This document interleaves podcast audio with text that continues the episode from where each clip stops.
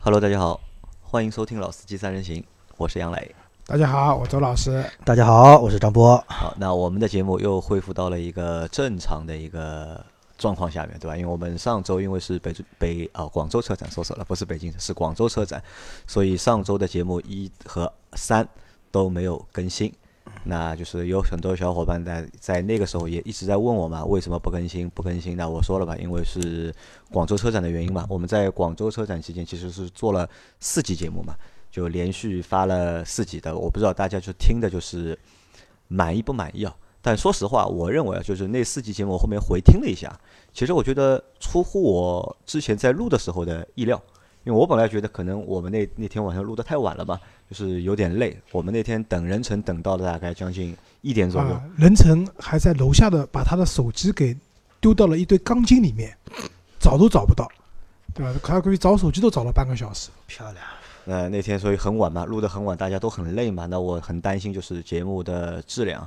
后来我仔细听了一下，就回上海之后我听一下这个节目，我发现就是我们那四集的节目的质量要高于。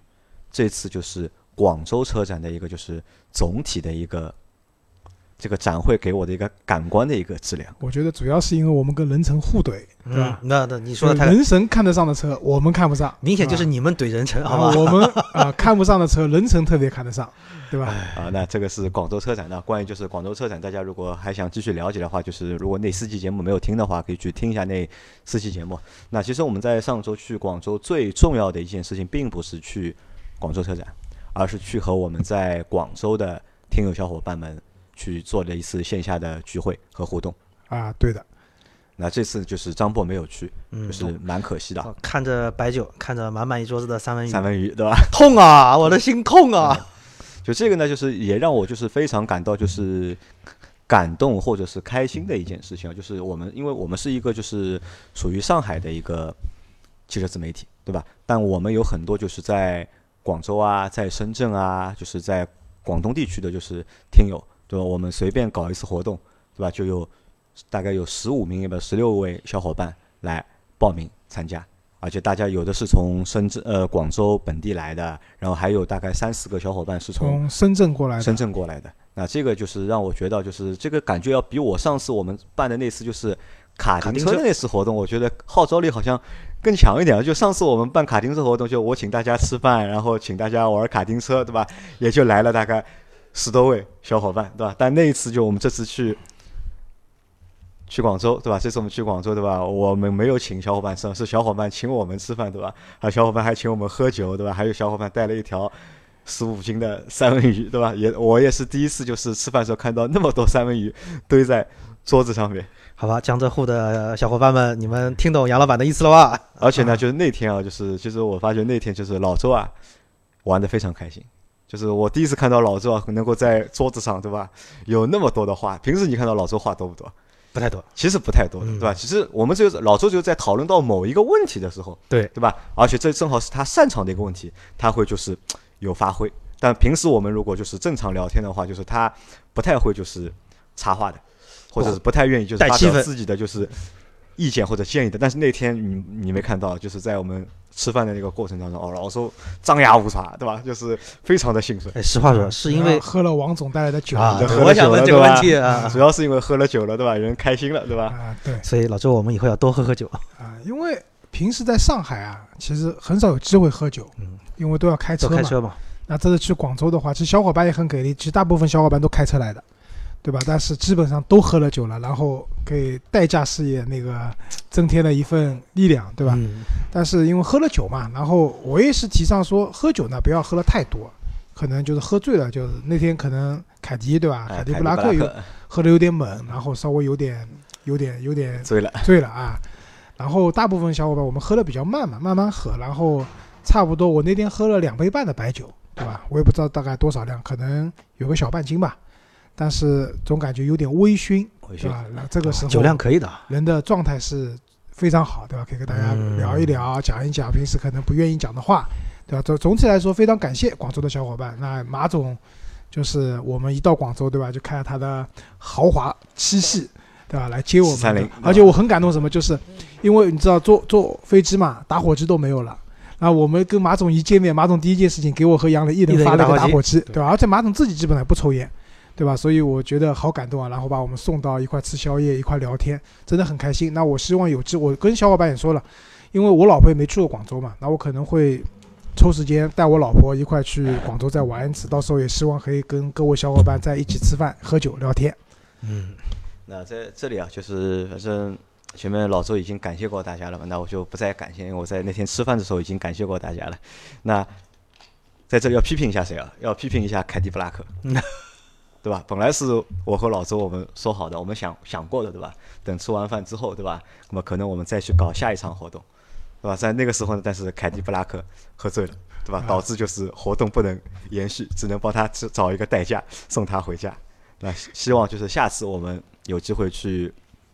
广州的话，就是大家在一起聚会、喝酒、吃饭。真的，劝一下凯迪布拉克，这个有些时候啊，要把你的酒量分配一下。第一场、第二场，甚至可能的第三场，对吧？要匀一下。那所以啊，就是在年底之前，因为现在已经快十一月底了嘛，已经十二月二十多号了嘛。我计划，我们计划在年底是在十二月月份里面，十二月里面，我们会再组织一次，就是在浙江的活动。到时候呢，我们会和就是浙江周边的小伙伴在一起，就是聚次会互动一下。那如果我们去浙江的话，就我们参加的人数可能就会多了。就我啊，张波啊，老倪啊，包括阿 Q 啊，那我们可能会就是倾巢出动，倾巢出动。浙江的小伙伴们，就你们等着吧，准备好，我们来了。好，那这个就是我们言归正传，就今天我们来聊什么呢？就是我们在车展之前，就是我答应过大家，就是我们会聊一期，就是张波在服务的，就是福特，因为福特就是福克斯嘛，在就是车展之前上市了。那这个车呢，说说实话，就是其实。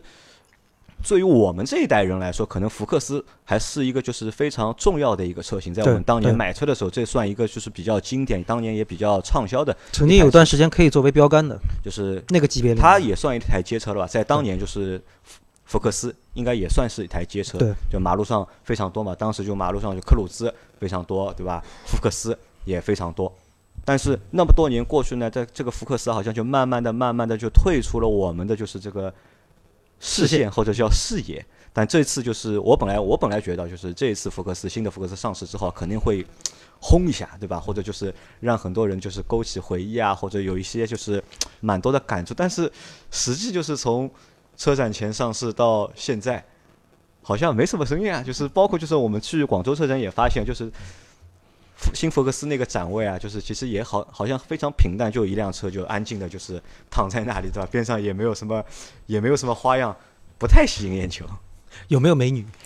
也没有美女啊。对，问题就出来了嘛。因为福克斯这个车怎么说啊？我觉得，其实站在今天我们再来谈福克斯之前，更多的可能还是要先谈一下福特。因为福克斯其实当年的几款车能够爆，其实它其实有一个点在哪里？你比如说福克斯，它当年的整个一个操控的这个感觉，而且进中国的福克斯等于是在零四年进来的，那代福克斯其实在空间上各方面也都不错，所以又有驾驶品质，乘坐空间又能满足，而且当时福克斯的那个外形，实话说就是也在很多地方也拿过奖等等，确实是蛮吸引人的。但是啊，再放到今天。那我们再反过来说，这台车还有什么说特别大的一个亮点，能够足以说，在面对这么多选择的情况下，还能勾起你的这种欲望，或者特别关注个点，有点难。哦，我觉得是这样，就是说，当初福克斯在国内卖的时候，对吧？就是很经典的嘛，尤其那个两厢的，它的尾灯都在那个就是后面那个可以掀起来那个掀背门上面啊，掀背门上面，就是它的这种造型啊，确实很漂亮。然后在那个年代的话，福克斯又是一部怎么讲，就是兼具一定的驾驶乐趣的，对吧？然后也是空间也过得去的一台家用车，对吧？关键是那个年代你可选择的车型真的不多，真的不多，对吧？就是就像刚才杨磊讲的，福克斯它这个 A 级车的这个领域里面，那个年代可以选的车真的不是太多，所以福克斯是一度就是我们在路上可以就是。很常见嘛，就是两厢车有一部黄色的车型，对对，黄颜色的，特别好看这台车，对吧？这个车几乎就是你在路上经常能看到的。对，可是随着时间的推移啊，就是福克斯，我们现在路上看到福克斯的这种频率越来越低了，对吧？甚至还没有看到福睿斯多，对对对吧？那这是一个问题。我我我们之前也聊过，始终觉得福特总体来说在产品的更新换代上面，一个是慢，第二个也不是很成功。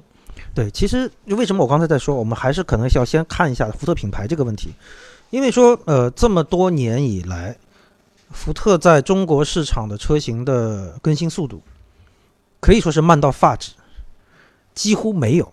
对的，所以在你不作为，但是人家在不停的推新车的情况下，那首先第一，你作为一个品牌来说，你被考虑的这个空间就会慢慢被压缩，这是第一。第二一个，我们也不得不承认，福特的一些车的一些你说质量的问题，包括说一些售后的问题，那可能对于做广告的人来说，更多的就是在一些品牌的这个宣导，以及在出了问题之后的那种危机应对方面做的都不好。那现在的消费，就对于消费者来说，说第一，我买你的产品是为什么？第一，我要对你的品牌有足够的信心，尤其是对于这种所谓大众消费的来说。我对你的品牌没有信心。你比方说，我们现在开玩笑说，哎，你说某某人说你要买台福特的车，那可能作为一般的小伙伴说，哦，这个断轴的车你也敢买，对吧？那稍微懂一点的，那可能网上也经常看看的，就说，哦，这个车什么油箱有点问题，什么变速箱有点问题，他们也不解决，怎么样？就类似于这样的东西一直在不停的发酵之后，而且你我们就是作为福特来说，又没有一个很正面的、积极的去应对，或者包括说一些改变，那我觉得到今天，福克斯这个事情就一点都不奇怪了。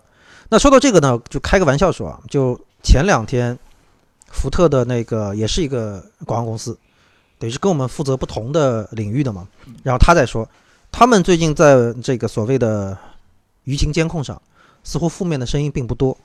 那我是很不客气的说了一句话，我说现在所谓的负面声音并不多。我说其实你有没有注意到，声音都不多，也关注度就低了，对的，对吧？所以现在的问题并不是说大家不骂你了。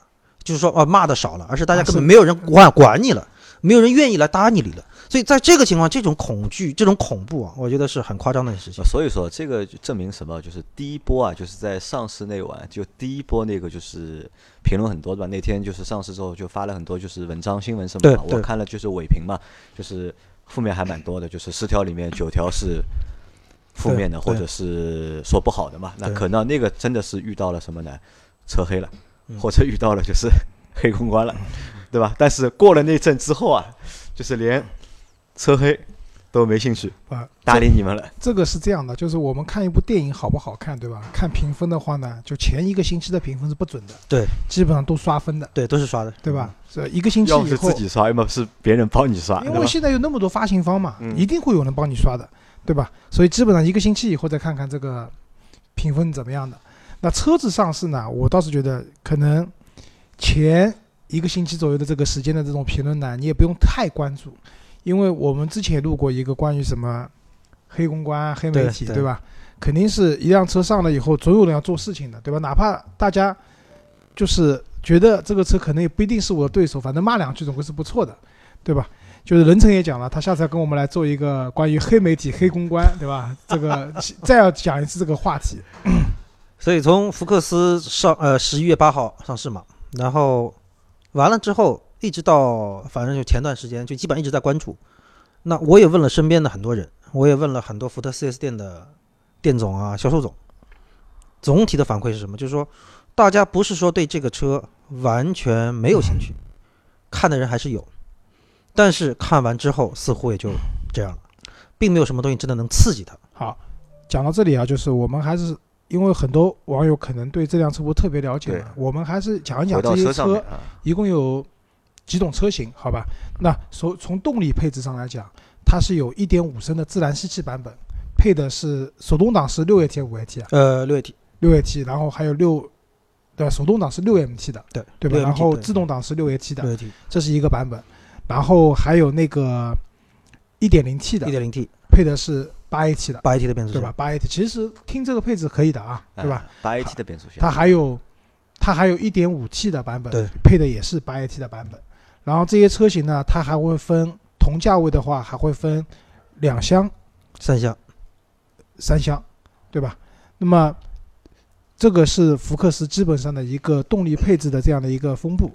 然后我们再看看价格，就是说这次新福克斯的那个起售价格的话，来张波，十一万，啊，十万八千八，十万八千八。所以你们想预售的时候是十一万五千八。这个广告怎么做做得好，你？们想想看，这个车怎么会卖得掉啊？就是怎么样的人在做广告，对吧？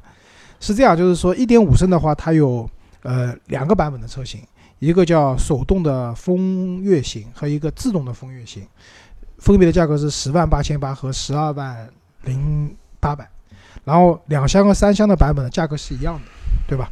然后一点零涡轮增压的版本呢是这样的，就是说它有自动的那个风槽型它它的价格是，它就一个版本，对吧？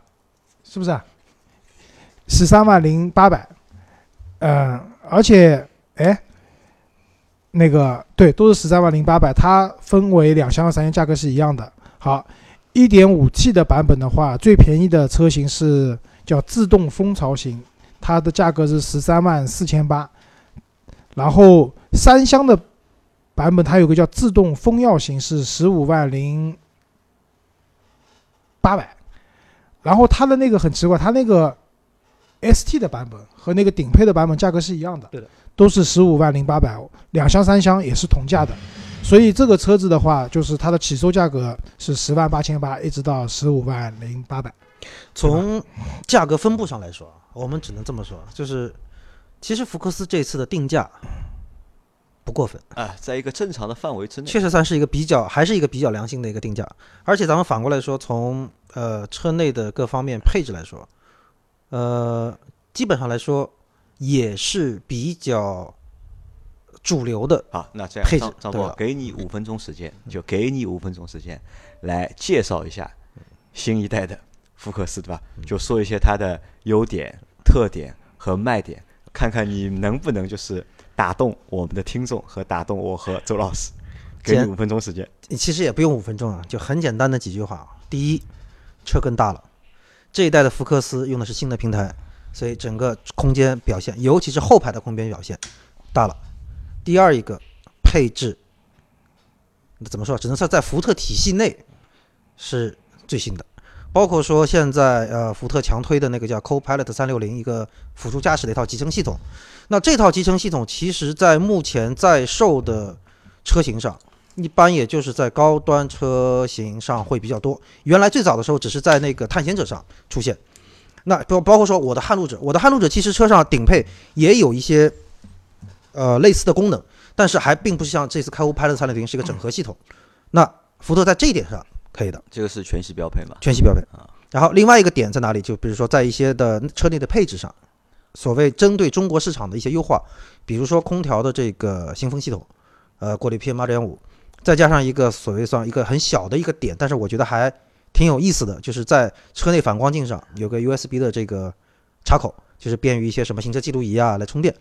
那所以说，整个但是你要说这些东西到底能不能吸引到消费者？我实话说，作为我做福特的人，我我我都不敢说这句话，因为什么？你说大，这个年头大不是一个新闻，啊，这个大你还敢不大，那才是新闻。是这样，就大的话，就是要看和谁比啊。就是如果你比前一代大的话，我觉得这个不算什么，就是太大进步。如果你要和同级的车去比，那么这个车算大还是算小？算大的，算大的。算大。它轴距多少？呃，轴距是四米多少？忘了轴距不是长度。啊，轴距忘了。忘了哎，你查数据吧。我来，我来看吧。我这两天脑子完全是乱的。那所以，我为什么就说是，我我现在都不太愿意去谈这些怎么说很具体的东西，你知道吧？就是说，你从产品点上来说，我不觉得说福克斯的产品点很弱，产品力很弱。但是你说它强到什么程度，我也不敢说。轴距是两千七百零五两千七啊，其实这辆车不小，对吧？不小就是这个轴距超过两千七了已经，对吧？算一个就是空间上应该是没有问题。完全是空间的车，而且整个车在后排的这个地板上，这次的地板几乎没有，也就是说你整个第三、第二排的这个乘坐空间，呃，基本上接近全平，所以尤其中间那个人乘坐也不会有太多的问题。那咱们那反过来说，就是我为什么今天我还是想说，我不太想光说福克斯，就是因为我一直在做福克斯，我觉得这些点跟上一代比不错了，但是我们把它放到这个车市里面，放到同级车里面。那你说空间现在是一个很大的优势吗？可能也并不是。呃，你说配置，你说 Copilot 三零零这种所谓的主动安全系统或者怎么样，那现在在同级别，我都不要不要说合资车嘛，我们的国产品牌、自主品牌，这种安全配置几乎该有的也都有。那你像什么无视启动啊，什么无线充电板啊，就这东西，那我们可能还是作为一个产品点在做宣传或者怎么样，但有的时候其实我也做的很无奈，实话说，因为并不是什么很新鲜的东西了。那这一套东西你综合下来来说，我可以我只能这么说，就是跟真跟上一代比。或者说，跟我们福特的整个体系、产品体系里面来说，新一代的福克斯确实是一个蛮良心的一个车型推出。但是，一放到市场上，因为我那天问了我们四 S 店一个朋友，他跟我回了这么一句话：，呃，他们店里当时预售的时候接到订单，前段时间退掉两张。我说预售订单，他一定是对这个车很感兴趣，而且我们当时出的价格是十一万五千八起，还不像现在是十万八千八起。价格也基本摆那，他也应该就是能够推导出他想要的车型大概是什么价格，他为什么来退？然后呢，C 店就跟我说，回去的，因为这个车迟迟不上市嘛，那他也看了其他的车，看完之后，他们 4S 店隔壁就是大众，跟大众的朗逸 Plus 的吧？一比，价格几乎是同一价格波段，然后呢，Plus 好像还是比幸福要稍微便宜一个大概一两千块钱。然后说了一句很很要命的话，人家好歹还是个四缸啊，那那就又回到了这个问题啊，其实可能还和还适合就是发动机啊，这个就是三缸的发动机，就是多多少少是脱不开关系。我们我觉得这样，就是关于三缸四缸，我们放到最后讲。没有，其实我是觉得什么，就是说，呃，新福克斯这个所谓的关注度低或者怎么样，我觉得其实三缸机并不是一个。在目前来看啊，至少我现在监控所有的情况来看，并不是个太主要的一个问题。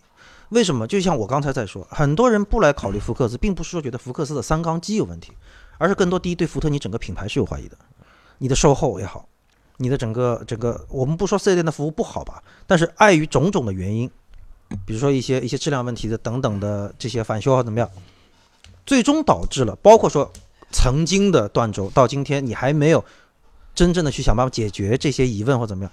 在消费者心目当中，对于你福特品牌是有怀疑的，进而我不愿意，我不愿意再去花时间了解你了，这是个最大的问题啊！我是觉得，就是其实有很多综合的因素了。你说断轴对吧？上汽通用召回了，对，召回了三百三十万辆车，对吧？在这样的情况下，对吧？他们的车子好像对吧？销量还是杠杠的，对吧？那其实我是觉得，就福特，至少我们在这次车展上看到了一些新车啊。福特是动脑子了，花了一些小心思在里面的。就打个比方，像刚刚张博讲的，比如说后视镜内后视镜下方集成了 USB 的口，方便你的一些行车记录仪去供电，对吧？然后我们看新的福克斯，包括我们一直我跟杨磊都很喜欢那辆，就是江铃福特的那个领界，领界，对吧？有个很重要的，你看它的那个就是主驾驶位的那个车窗的那个开关按钮在什么位置上面？它是在那个门把手的斜上方，对吧？也就是说，你平时操作的时候，大家可以想象一下，你在开车，对吧？你要去开窗关窗的时候，我们通常我们的车的那个按钮都是在我的门把手的中间。对，我的左手是需要曲着收一下的，收一下去按这些键的，对吧？但是它那个键是在上方，操作起来会非常方便，对吧？可能这只是一个小点，但是当你去用车的时候，因为这样的一些动了一些心，花了一些心思的。动脑筋的一些点，让你用车会很舒服，对吧？这是我觉得福特这两年的进步，对吧？但是这样的进步花了一些小心思在里面，我觉得不足以去弥补他之前在中国市场上犯下的那些错误。对，对，就像张波刚才讲到的，比如说车子有问题，对吧？他们的公关包括产品各方面没有很好的去回应。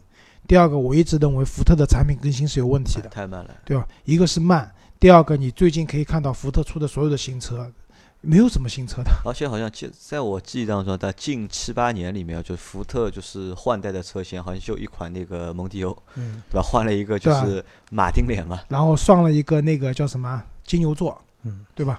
但这些车现在都不主流。对。那我始终认为，就是一个品牌，当你的旗下有主流的车型、热销车型在卖的时候，是可以带动你其他车型的，因为。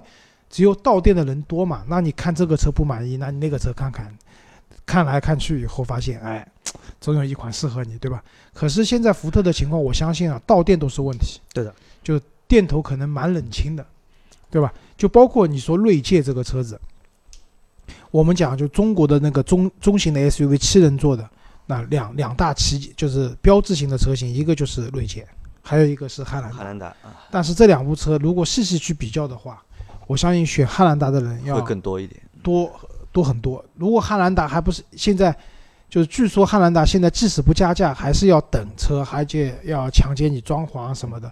其实汉兰达卖的很贵的，我当时看过的一辆汉兰达，你基本上买个配置稍微过得去点的，落地三十万了，嗯，真的蛮贵的，对吧？锐界还有优惠了。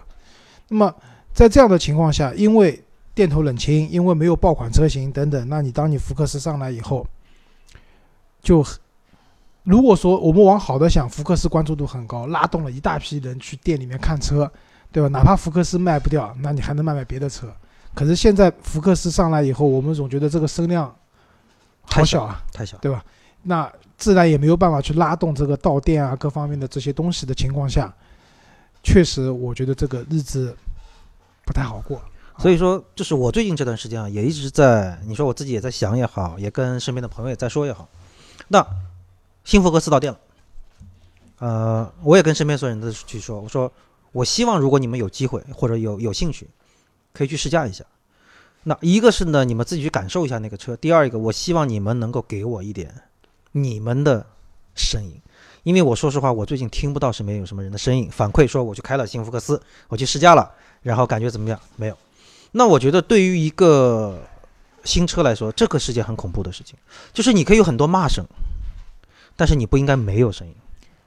但是，因为我们内部有的时候也也也会在说嘛，那为什么？我们也一直在说为什么？似乎这次的声量这么小。那其实呃，你说我们这次如果从宣传层面上来说，不管是我们跟一些媒体的合作也好，包括我们说在一些户外，你包括说呃前段时间我去了一次那个福建的福鼎嘛，就是福鼎的高铁站就非常小，但是整个一个进站的通道一边墙是满的，都是福克斯的广告，福克斯的几个卖点。单张的 KV 全部在上面，差不多有六张。那应该说做的事情并不少，但为什么可能把钱投到了就是小的，就是火车站去？但为什么声量这么小？小到可以说不可思议。那还是回到我们刚才说那句话，就是你说产品到底有没有什么多大的弊端？那我们反过来说，很多人认为三缸机是一个很要命的一个点。那我是觉得说，在你没有去开之前，抖还是不抖？我现在也不下一个主观评论，因为我跟人说这个车不抖，因为我摸过这个车，我我开过这个车。但是你没有开过的人，我现在说三缸不抖，你也不会相信。所以这个抖不抖你自己去听。第二一个，关于所谓的什么发动机开个几年之后的稳定性，那关于这一点，其实长安福特的这台伊科布斯幺八零发动机在上市之前，整个极端环境的测试做的非，我可以说是用狠这个字。而且这台发动机好像也得了奖了，对吧？对的。而且这台发动机，你也知道，它当时的极限测试是等于是，呃，前后就加在一起，最低是到零下三十度，最高是一百一十度，等于是在这样的一个极限两个两，而且是反复不停的在折磨这台发动机。看下来之后，发动机的稳定性，从测试来看也不错。但是我这个事情，我告诉现在的消费者说，我们的发动机这么好这么好之后，消费者不会用这样的东西来来来回应你。消费者说啊，你们既然这么好，那为什么原来会有这样的问题？为什么原来会有现在那样的问题？那你说这个是消费者的问题吗？我觉得完全不是。也就是因为我们福特可能原来曾经那几年犯下那类错，总要还的嘛，出来混总要还。你当时去漠视这些问题，今天市场就会把这个颜色给你看。那所以我没有办法很强烈的跟大家说这个车一定好，一定怎么样。但是我从一个很客观的一个角度，撇开自己是做福特的这么一个人，作为一个我只是说一个喜欢开车的人的一个角度。这个车值得一看，至少值得一试。那还是说回到我刚才节目一开始在说这个问题：一个品牌犯下的错，要犯错很容易，但是你要去弥补，这个就真的不是一天两天能够把东西反过来了。那只能说，不管是主机厂也好，啊，主机厂这次推出的这个产品，大家应该也看到一点诚意，不管是定价也好，车型也好。第二一个，其实从呃，不管是广告公司也好，包括为他们所有提供服务的公司也好。我们也希望说能够做些什么事情，不是说为了让这个车卖得更好，而是说的大一点是希望说让大家对福特品牌会有一个重新的认识。但是这个事情的过程，这个时间可能真的会比较漫长。所以说这次为什么说就大家去广州哈，我也没有去，我也很想去，但是没有办法，太多的这些奇奇怪怪的事情拖在那边。所以我觉得 这怎么说？今天这个理论上来说，我今天应该是跑过来这个对的，我今天是免张牙舞爪的来说一下福克斯。对，我今天是免费让你做广告的，对吧？但是我回去可以邀功的，可以。但是我说句实话，就是我真的还是怎么说，很冷静的来说这个问题。因为什么？首先第一，我们的听众也不傻啊。第二一个，放大一点说，中国市场的消费者并不傻。所以，当你一个新产品出来，能不能真的满足市场的需求，能不能真的让消费者对你感兴趣，这个东西就不是说一个人一张嘴，或者说只靠单一一个产品能够解决的。我们啊，往好的方面想，就是车市呢有这种几几种情况，一种呢出来就是爆款，对吧？卖疯了，然后卖着卖着呢没了，可能就大家有点厌倦了，对吧？那么。还有一种车呢，出来的时候呢不太受关注，慢热对吧？但是卖着卖着以后呢，发现哎这个车还真的不错，加上过段时间呢该有的优惠也有了，对吧？这个消费者也比较实惠了，在这样的情况下呢，也许这辆车关注度就起来了，又会卖的比较好了。那现在只能讲，那新福克斯肯定不是前者了，对吧？没有出一上来肯定不是爆款，但我们希望呢就是，嗯，怎么讲？就这个车啊，就接下来可以。卖的好一些吧，让张波的日子稍微好过一点。没有，其实从感情上来说，因为进中国的那代福克斯我是买的，那辆福克斯我当时买的是二点零二点零的那个手动挡运动版两厢，开下来的感觉，包括坐起来的感觉都非常好。哎，当年那个福克斯啊，就上一代福克斯，其实主打的就是运动嘛。那这一代福克斯，就它的就是主要的一个诉求是什么？其实怎么说呢，就是更综合，它的定位是怎么更综合？因为其实我们去看它那个外形啊，就是这一代的外形，说实话，就是我觉得可能还没有上一代那么引人注目，或者是那么让人跳眼。福特的这代福克斯，我觉得还有个问题就是你刚刚讲的外形和内饰啊，就是不吸睛，呃，有点中庸。我其实，其实为什么说到上一代福克斯，就是因为上一代福克斯在大家的嘴里，它是最不像福特的一款车。因为当年的整个福特车系出来时候，其实到零四年，呃，第一代福特斯出来的时候，所有的人都说这不是福特因为这个很另类。因为那个福克斯是福特在欧洲的那个设计师做的，就是在欧洲的那个设计工作室做的，不是在美国做的，所以这台车更像一台欧洲车。对，所以当时就说它不是福特的车。因为我当时记得很清楚啊，就是那个车子，就是你去开的话，手动挡，你把转速控制在四千转以上。去开这种弯道或者山路的话，其实这辆车不管给你的悬挂的支撑啊，然后包括发动机的动力输出啊，各方面啊都是非常爽，蛮让你惊喜的，对吧？而且第一代福克斯是在大家都是半独立后悬挂的时候，它是第一辆用全独立。而且那个时候这个车的用料很扎实的，而且我跟你讲，这个车蛮好玩的。当年的福克斯，你打开引擎盖的话，要用拿钥匙去开的，对，对吧？就怕别人偷你发动机啊，我估计。但是慢慢的，你说到现在为止，就是说，那你说这次福克斯的外形。呃，不吸睛，那我们怎么说？只能说第一就是市面上的啊，车子太多这种风格设计的车太多了。就是在这个时候，你怎么再能做出说啥还应该点个落景，就是很扎眼球、很扎那种外形，其实不是很容易的事情。这是一第二一个，上就是这一代上一代的那个福克斯，整个后排空间是有问题的。所以呢，当时也有很多人说那个车开起来感觉各方面都不错，操控都很不错，但是一会归到家用。似乎觉得不行了，但是那这台车，你是说要满足在家用的情况下，我的尺寸一放大，也就意味着你的所谓这种运动感一定也会被削弱一点，就整个似乎没有那么灵动了。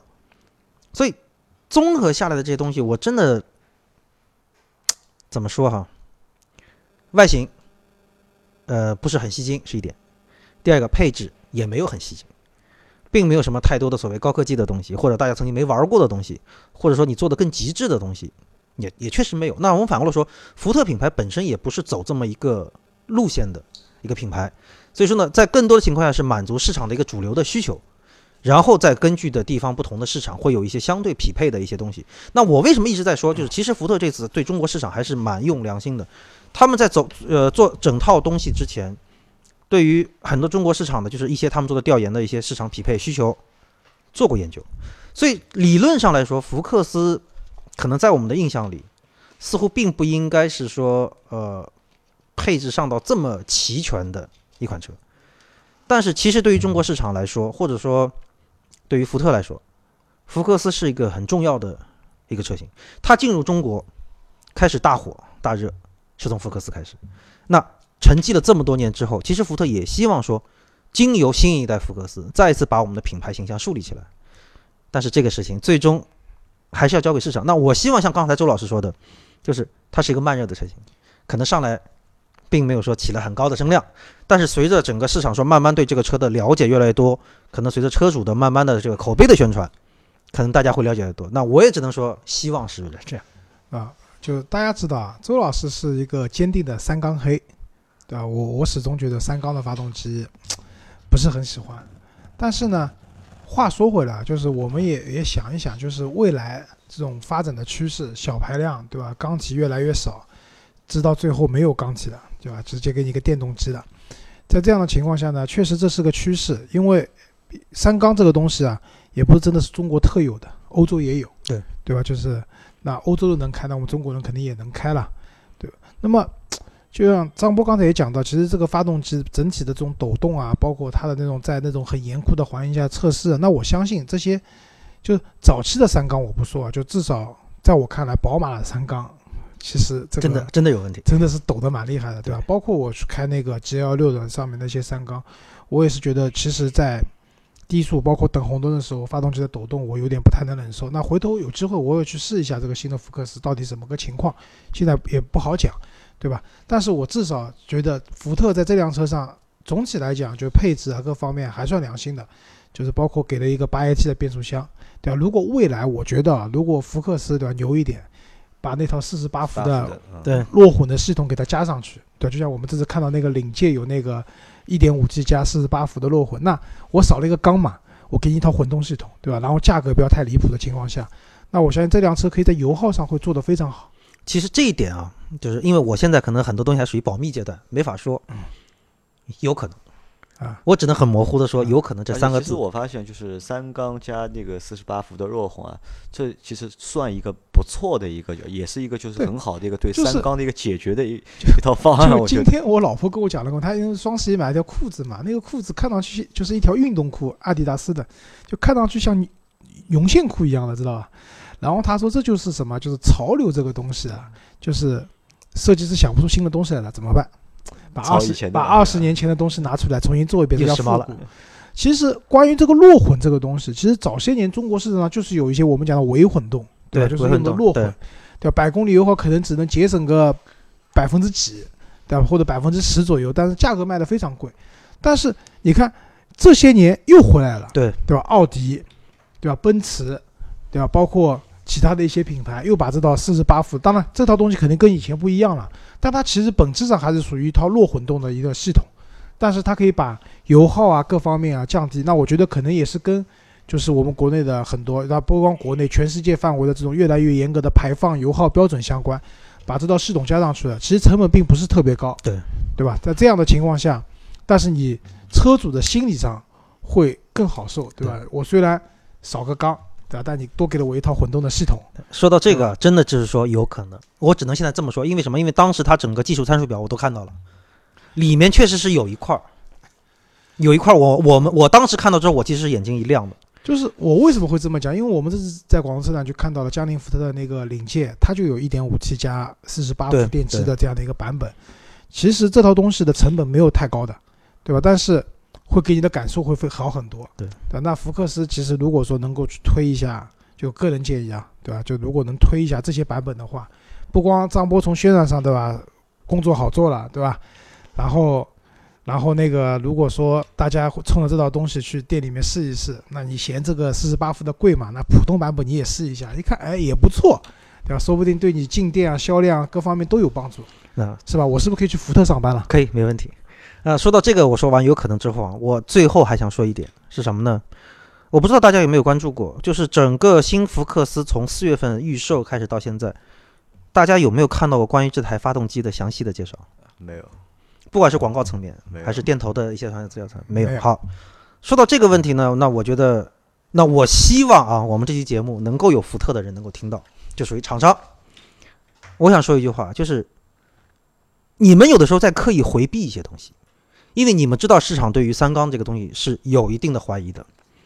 那不管从新福克斯在欧洲的整个一个就是海外媒体试驾也好，包括福克斯的中国媒体拉到国外去试驾也好，大家全世界的媒体对于这台三缸机都是保大于一的，优点很明确。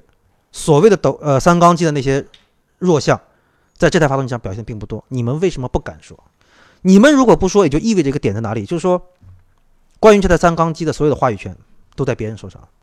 别人想说你抖就是说你抖，别人想说你不好就是不好。在这个时候，我因为什么？我为什么今天一定要说？最后我要说这一点我郁闷了很长时间。拿资料也好，想做内容也好，发动机就是个禁区，无法触碰的禁区。那我可以怎么说？就，哎，了不起换工作嘛？真的换工作指责我干嘛啦？嗯，我暗示一下嘛，就是我真的想说啊，福特的各位领导们啊，你们这种我可以说是愚蠢至极的行为啊，你们应该要反思一下了。第一，福特这么多年卖到今天这个德行，你们是要负责任的。你们在干什么？当有问题的时候，你们在干什么？当有好的产品，你们没有想到好的办法去推，你们在干什么？第二个，新福克斯的这款伊科布斯幺八零的三缸机，你们到底有没有信心？你们有信心，你们为什么不敢直面的来说我们的产品就是好？你们一定要把这个话语权交到别人手里，让别人说你们三缸机会懂。我觉得张波这个套路啊，真的深奥，真的，我不知道你听懂了没有？爱之深，责之切。我其实真的说，我对杨磊肯定不是这个意思。我我呃，对我我我歪解一下嘛。那我只能说，我为什么会说这段话？我对福特是真的有感情的，要不然我不会一而再再而三的去买福特的车，我也不会说服务福特，我会福特的这么过瘾。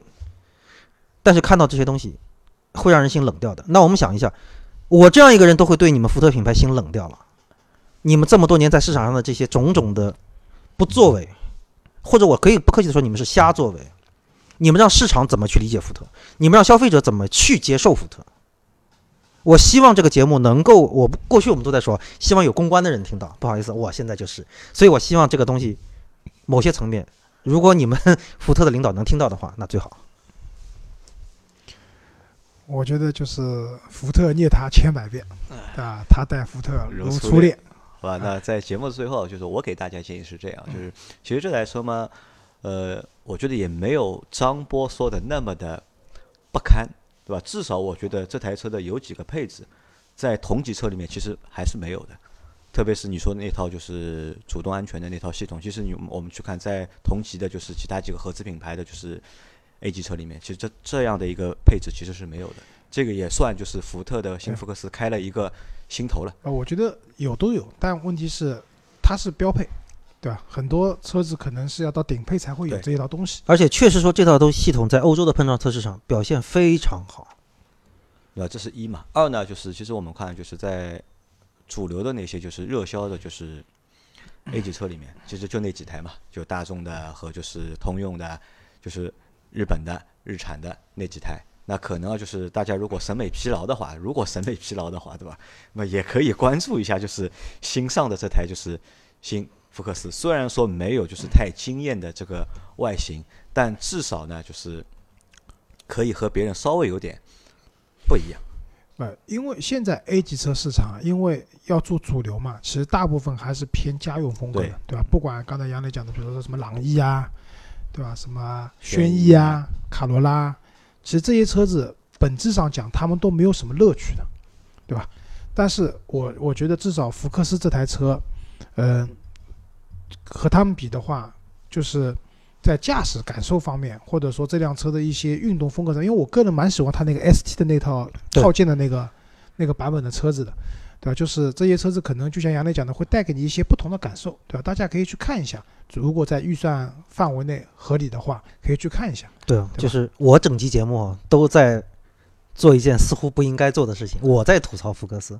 那我最后其实想说一句话，就是，呃。希望大家可以上网搜一些新一代福克斯海外试驾的视频，因为那个真实来说，第一去的都是些大咖，是我们不可能用金钱去让他完全为我们说好话、站阵营的这些人，他们的评述是比较客观的。第二一个，呃，上面也有很多一些国外媒体的试驾的一些评测，那他们对于这台车的一些相对比较客观公允的说好或者说不好，也希望大家去看一下。那这个我不太同意啊，为什么？首先，我觉得就是一台在中国销售的车，如果你用大量的外媒的资料去做没有，佐证的话，其实我对我觉得对本土市场来说没有什没有什我为什么说这句话？因为福克斯并不是一个只在中国销售的车对，我知道嘛。它是中国销售啊、生产，全世界销售。而且，其实对于福特来说，福特现在在轿车领域真正能够喊得出名声的，也就是福克斯。所以，其实福克斯对于福特来说是一个世界级的重量车型。所以，这还会为什么会有这么多国外媒体来试驾？那我为什么建议大家看一下，就是这些，就是尤其一些中国媒体在海外的试驾？因为当时整个福克斯选择的试驾路段非常有讲究。就是可以充分的体会到所谓大家对于三缸机也好，对于整台车的一些疑问。那它里面通通过自己的试驾，很多人做了自己的很客观的一些评述。那最后我说这句话目的是什么？就是我虽然吐槽了福克斯这么多东西，因为我不想让大家觉得说我是做福克斯，我就盲目的说它好。我希望把我知道的问题也说出来，那也希望听众能够有一个比较客观公正的对这个车的一个了解。另外一个，我最后说这句话目的，也就是希望说大家能够对福克斯。对于福特品牌有一个相对公正的一个评价。好吧，那我们这期的节目就到这里，感谢大家的收听。如果对新福克斯这台车有想法的话，对吧？可以在节目的下面给我们评论，或者在群里面和我们的张波去做关于新福克斯的互动。就是我可能回复会慢一点。好，谢谢大家，拜拜。好，拜拜。拜拜。